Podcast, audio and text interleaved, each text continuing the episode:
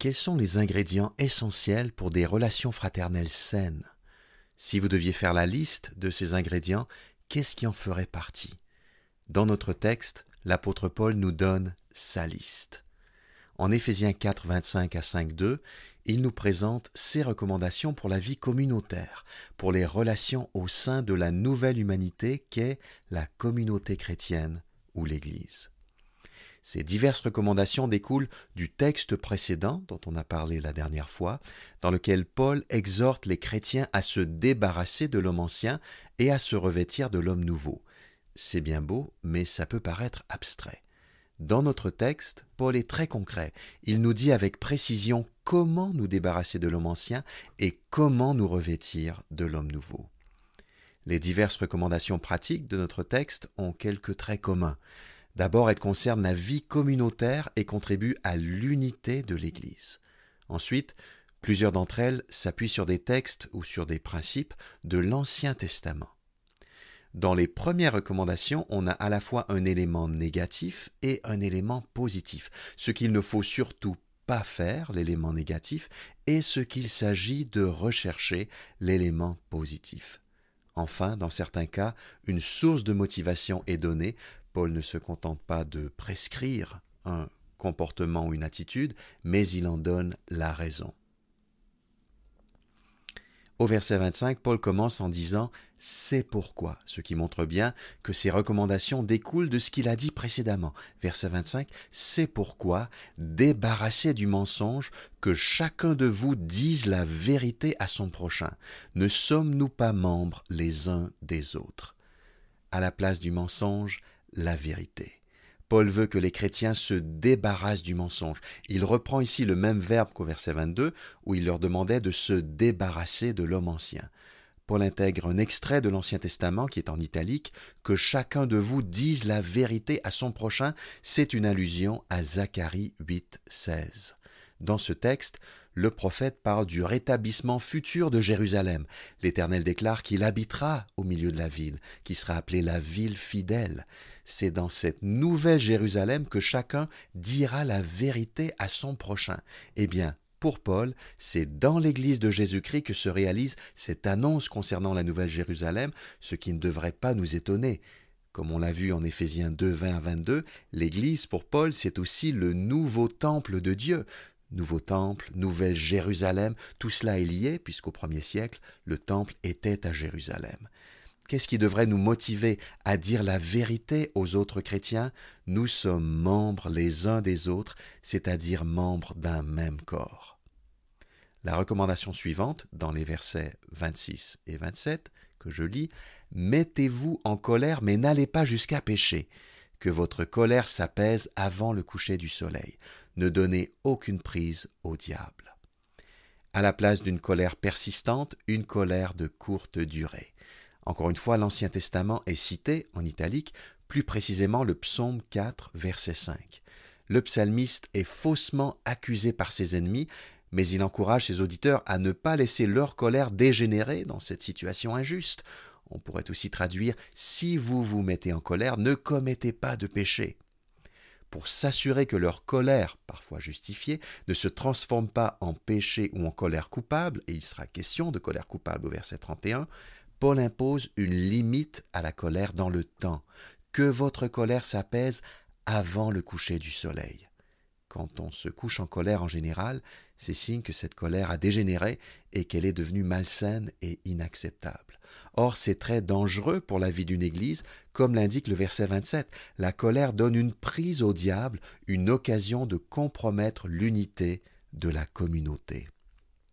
Ensuite, verset 28 que le voleur cesse de dérober, qu'il se donne plutôt de la peine et travaille honnêtement de ses mains pour qu'il ait de quoi donner à ceux qui sont dans le besoin. À la place du vol, le travail honnête. Le vol est un péché très grave dans l'Ancien Testament, y compris dans les dix commandements, Exode 20, verset 15. Même dans ce domaine, les chrétiens peuvent avoir du mal à rompre avec leurs anciennes habitudes, mais le vol doit être remplacé par le travail honnête qui implique des efforts. Une belle source de motivation est proposée. Ceux qui travaillent ont de quoi donner à ceux qui sont dans le besoin. Ici, c'est l'envie d'être généreux qui motive. Verset 29.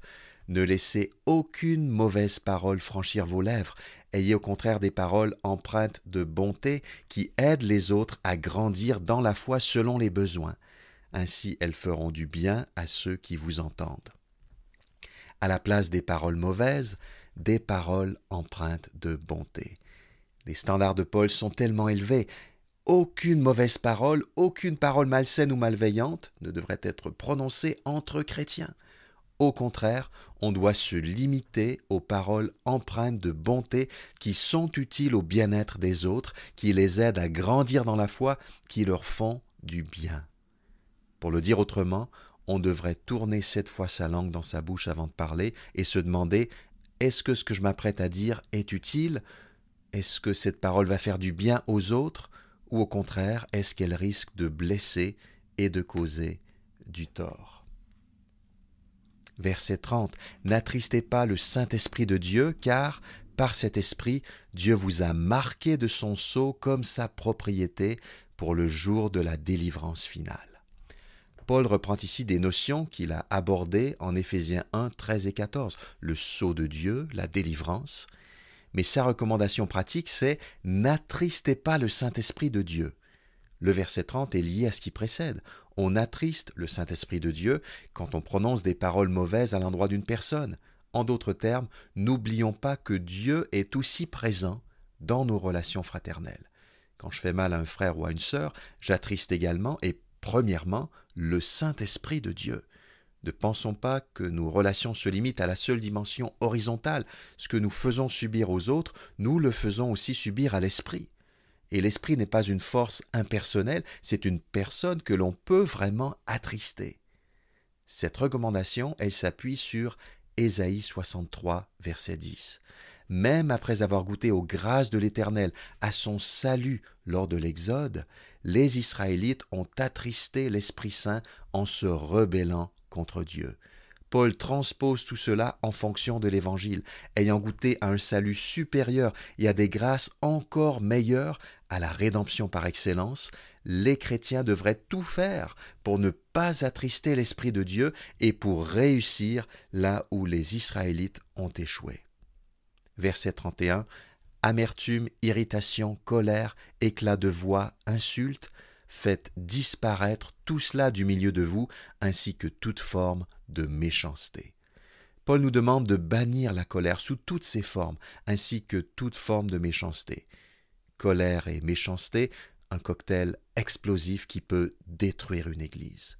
Les premiers mots du verset nous présentent cinq manifestations de la colère qui vont crescendo, depuis l'amertume qui est une attitude intérieure jusqu'aux insultes que tout le monde entend toute forme de méchanceté, c'est le mal sous toutes ses formes.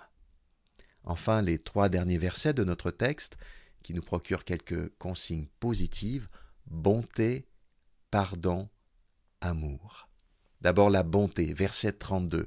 Soyez bons et compréhensifs les uns envers les autres. Est-ce que je suis bon et compréhensif envers mes frères et sœurs?